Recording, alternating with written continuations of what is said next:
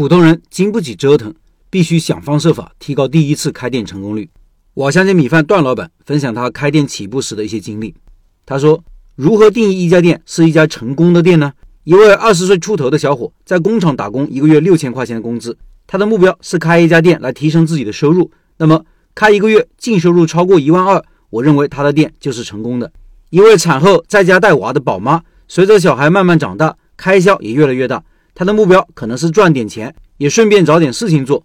那么，一个店活下来，并且能够稳定盈利。我认为他就是成功的。一个人到中年的普通上班族，辛辛苦苦、勤勤恳恳的工作多年，终于当上了基层管理者。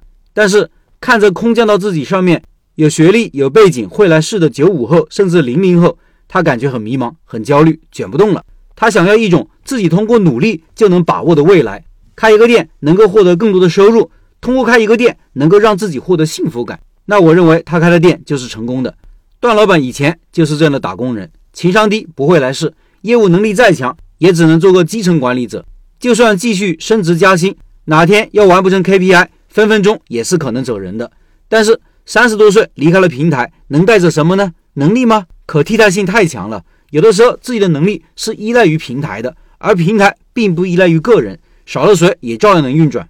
有一段时间，听到手机铃声就会觉得心烦意乱，却不敢关手机，怕客户找，怕领导找。婚假没到一半就被领导叫回公司上班，看不到尽头在哪里，于是果断辞职。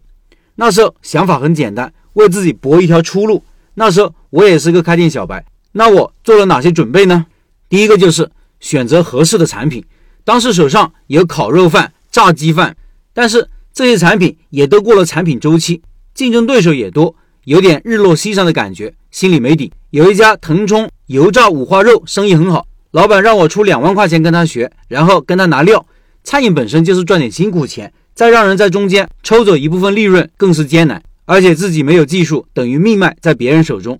而当时有一家瓦香鸡米饭开了一年多，开业就一直火爆，持续了蛮长时间。最终还是选择了瓦香鸡米饭，教核心技术，而且产品经过市场验证，当时也没有直接竞争对手，把同一条街上的杨明宇都打得偃旗息鼓了。第二，低成本起步。自己亲力亲为，风险低。自己亲自下场开的第一个店，投入不到三万，又是自己干，完全没有亏损一说。再不济也能够赚到工资钱，低成本，压力小，能够打持久战，船小好掉头。第三，对市场心存敬畏。当时花了大半个月，天天在家打磨产品，请大学生来品尝提意见。开业后生怕学生不进店，疯狂打折。原来定价是六块，开业第一天八块，第二天十块，第三天十二块。第四天十四块，最后感觉不能再涨价了，顾客已经有意见了，最终就卖十四块。就这样一个店，租金一万五，半年设备四千，两个人慢慢做到了。一个月五六万的营业额。打工人小段也开始月入过万的开店生涯。有些人会说这点营业额是不是太低了？但是手里没钱，往往只能拿最差的位置来开店，这就是现实啊。那时候自己还比较幼稚，哪有想好什么万全之策？好在当时有好的产品，自己又懂一些营销，虽然位置不太好，还是误打误撞把店开了起来。以上是段老板的分享，他的经历也让我想起了十一年前我的起步。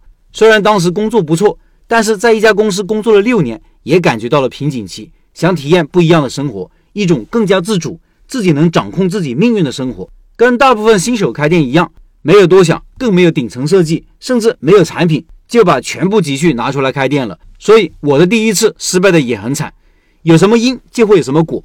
我没有准备好就开店，惨败。段老板准备的很好，精挑细选品类，学习技术，打磨产品后才开始，所以一开始就找到了感觉。